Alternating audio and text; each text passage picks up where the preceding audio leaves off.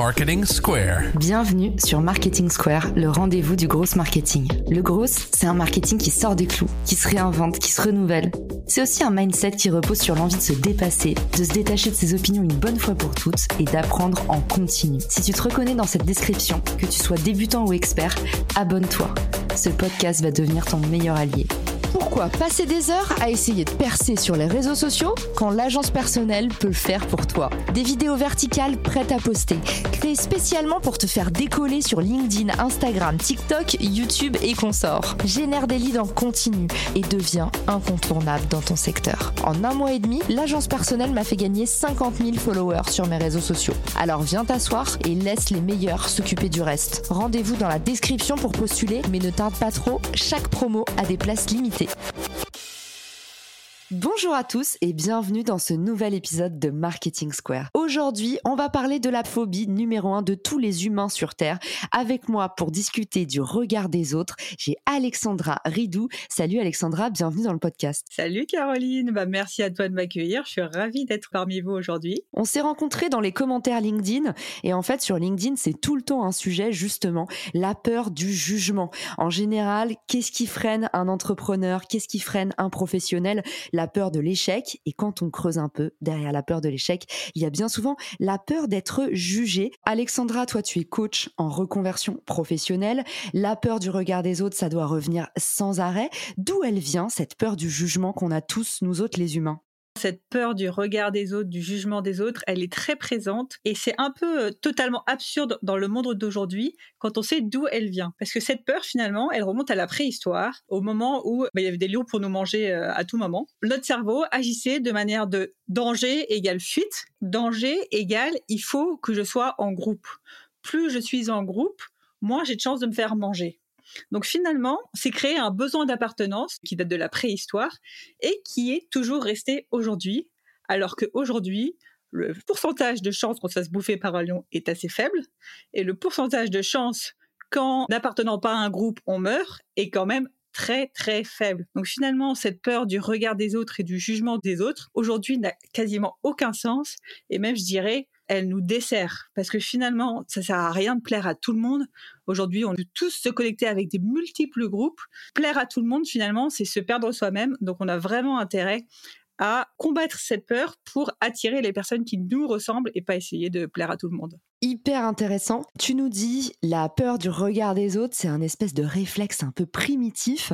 C'est une insécurité qui nous crée d'autres insécurités. Donc il y a un effet boule de neige et ça, on le remarque hein, dans notre entourage. On a toujours la personne qui a justement tout le temps, tout le temps peur de prendre la parole en public ou qu'on la regarde, qu'on la remarque. Et du coup, cette personne va se comporter hyper bizarrement et ça va faire que ça va attirer le regard des autres et on tombe un peu comme ça dans une spirale infernale.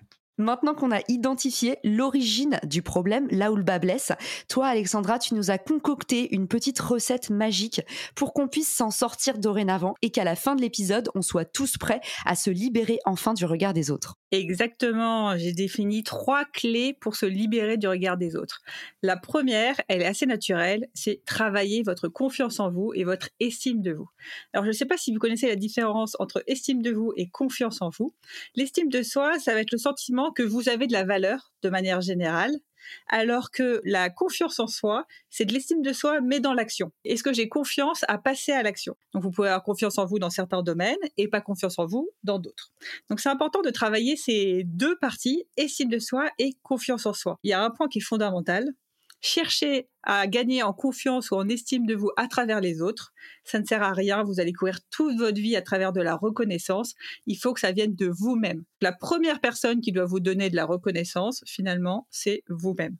Et pour ça, Caroline, j'ai trois petits exercices qui pourront aider les auditeurs. Le premier, l'exercice des trois fiertés quotidiennes. C'est-à-dire que chaque soir, vous allez vous noter trois fiertés de votre journée. Alors je sais, il y a des journées, on a tous des journées de merde où clairement on voit aucune fierté dans la journée, mais je vous promets que même la moindre petite fierté peut être notée. Vous avez été content parce que vous avez tenu la porte à quelqu'un, notez-le comme une fierté, c'est pas grave, il y a des journées, on a des fiertés qui sont pas forcément très hautes, mais notez-les. Et l'objectif, c'est vous allez voir, au bout de deux semaines, à noter trois fiertés par jour, vous allez finir par augmenter votre confiance en vous. Je suis hyper d'accord. Moi, je fais l'exercice du journal de gratitude. C'est ma euh, belle-mère qui m'a euh, filé un petit journal, un petit carnet. L'idée, c'est de noter un petit peu des gratitudes quotidiennes. Et le fait aussi de faire ça avant d'aller me coucher le soir, ça permet de s'endormir sur une note positive parce que on le sait tous, on a toujours envie de s'endormir sur cet email auquel on ne sait pas quoi répondre, sur comment est-ce que demain je vais préparer le plan de telle réunion qui me trotte dans la tête. Donc en fait, le fait de vous arrêter comme ça à la fin de votre journée sur les trois fiertés quotidiennes, même des micro-actions. Les micro-actions, souvenez-vous, ont un effet exponentiel sur le long terme. Il n'y a pas de petite fierté, j'ai envie de dire. Exactement, Caroline, je n'aurais pas dit mieux. Et ensuite, du coup, si j'enchaîne avec le deuxième exercice, c'est l'exercice du 360 degrés. Alors, c'est quoi cet exercice? Je vous l'ai dit, l'objectif, c'est de puiser sa confiance en soi et son estime de soi en soi. On va pas se leurrer, de temps en temps, un peu de reconnaissance de l'extérieur, ça fait pas de mal pour augmenter sa confiance en soi et son estime de soi. Donc l'exercice du 360 degrés, c'est d'aller demander à vos amis, à votre famille, quels sont vos talents et qu'est-ce qui vous rend unique. Et vous verrez qu'avec ces deux questions, votre entourage va être obligé déjà de vous donner seulement des choses positives et vous allez repartir avec une confiance gonflée en vous parce que vous serez clair sur qu'est-ce qui fait votre unicité, qu'est-ce qui fait votre talent. Et là, on travaille l'estime de soi, le oui, j'ai de la valeur. J'adore. Et ça, c'est aussi un exercice qu'on pratique en personal branding pour euh, définir sa marque personnelle. Je vous mettrai le lien de l'épisode sur le sujet. Pour finir, le troisième exercice pour augmenter votre estime de vous ou votre confiance en vous, c'est quand vous avez l'action à faire et vous avez peur du regard des autres. Par exemple, poster sur les réseaux sociaux, j'ai peur qu'on me juge, c'est de faire un exercice de visualisation positive. Vous allez fermer les yeux, prendre une grande inspiration, souffler et visualiser que votre action est effectuée et qu'elle est réussie et du coup, essayez de ressentir toutes les émotions qu'il y aura en vous. Si je reprends l'exemple de poster sur les réseaux sociaux, vous fermez les yeux, vous imaginez que votre post, il est sorti, il a fait plein de likes, plein de commentaires, plein de vues, et vous vous sentez super bien, vous êtes soulagé, vous vous sentez libre, reconnu. En imaginant cette scène, en fait, vous envoyez des messages à votre cerveau de oui, c'est possible, oui, la réussite est vraiment au bout de cette action. Et vous verrez qu'ensuite, ce sera beaucoup plus simple de passer à l'action grâce à cette confiance en vous que vous aurez réussi à augmenter avec cet exercice de visualisation. J'adore et je plus sois sur le pouvoir immense de la visualisation que j'ai découvert sur le tard, comme beaucoup de Français. Moi, on m'a plutôt forgé à, dès qu'il va y avoir quelque chose, imagine tout ce qui pourrait mal se passer. Donc l'avantage, c'est que j'étais extrêmement prévoyante, mais aussi assez peu optimiste. J'étais toujours préparée au pire. Je faisais jamais naturellement ces exercices de visualisation en me disant tout va bien se passer. Et quand je suis arrivée aux États-Unis, eux, c'est des redoutables optimistes et en fait, ils t'apprennent le pouvoir de justement te dire en fait, s'il y a un imprévu, tu ne peux pas le prévoir. Alors au lieu de te ronger les freins, te préparer au pire, visualise le meilleur. En général, c'est une loi euh, de karma, je crois, mais c'est vrai que ça se passe plutôt bien et surtout on dort mieux et on est plus heureux dans sa vie. Donc euh, voilà, je vous fais une petite confession. Moi, la visualisation, ça a eu un vrai impact sur ma qualité de vie. Pour moi aussi, hein. le jour où j'ai découvert la visualisation, vraiment, ça change la vie et ça motive à passer à l'action. Donc ça, c'était pour la première clé. Du coup, travailler sa confiance en vous. Mais on va pas se leurrer, vous aurez jamais 100% confiance en vous, vous aurez jamais une estime de vous à 100%. Donc n'attendez pas d'être au maximum de votre confiance en vous pour passer à l'action, ça ne sert à rien. Ceux qui réussissent dans la vie, c'est pas ceux qui ont une confiance en eux énorme, c'est ceux qui arrivent à agir avec la peur. Et la deuxième, ça va être tout simplement d'arrêter de juger les autres. Pourquoi?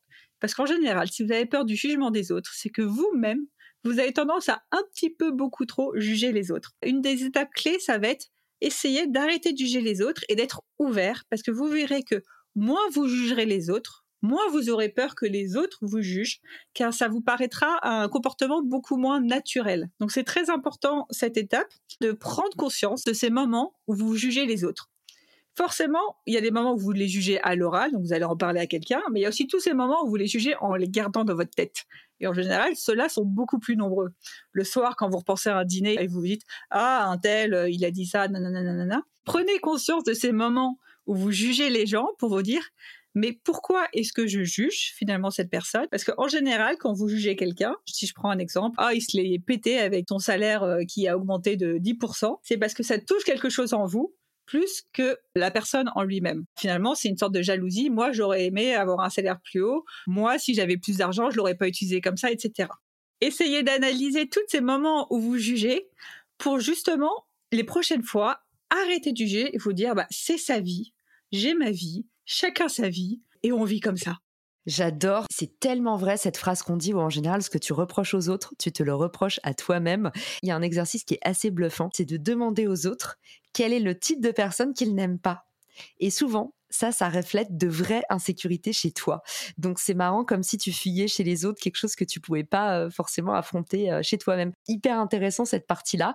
Je vais enchaîner directement avec la troisième clé, passer à l'action oser sortir de sa zone de confort. Je l'ai dit au niveau de la confiance en soi, on n'aura jamais 100% confiance en soi. À un moment, faut agir avec la peur. Et c'est le moment où on ose tout. J'ai deux exercices. Le premier, qui est très connu, c'est ce qu'on appelle la méthode des petits pas. Commencez par un tout petit pas pour vous mettre en confiance, puis petit à petit, continuez avec d'autres petits pas. Si par exemple vous avez peur sur les réseaux sociaux de faire des posts, Commencez tout simplement peut-être par un like, c'est déjà peut-être un effort, puis un commentaire, puis après créer un post mais pas trop personnel, hein, juste pour tester un peu comment sont les réactions, puis un post plus personnel et avancer comme ça, petit pas par petit pas, et vous verrez que chaque petit pas vous fera seulement un tout petit peu peur, vous réussirez à sortir de votre zone de confort et à chaque fois vous avancerez comme ça et donc à la fin finalement vous faites des énormes pas que vous n'aurez peut-être pas pensé du type finalement bah, je poste tous les jours sur LinkedIn sans interruption et ça ne me fait plus du tout peur. C'est la théorie des effets cumulés, j'adore, j'y crois à 100%.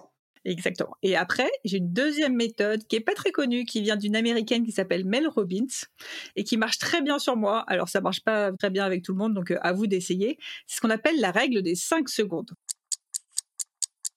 Mel Robbins, elle a démontré que si on focalisait notre esprit sur décompter 5 secondes et ensuite on passe direct à l'action.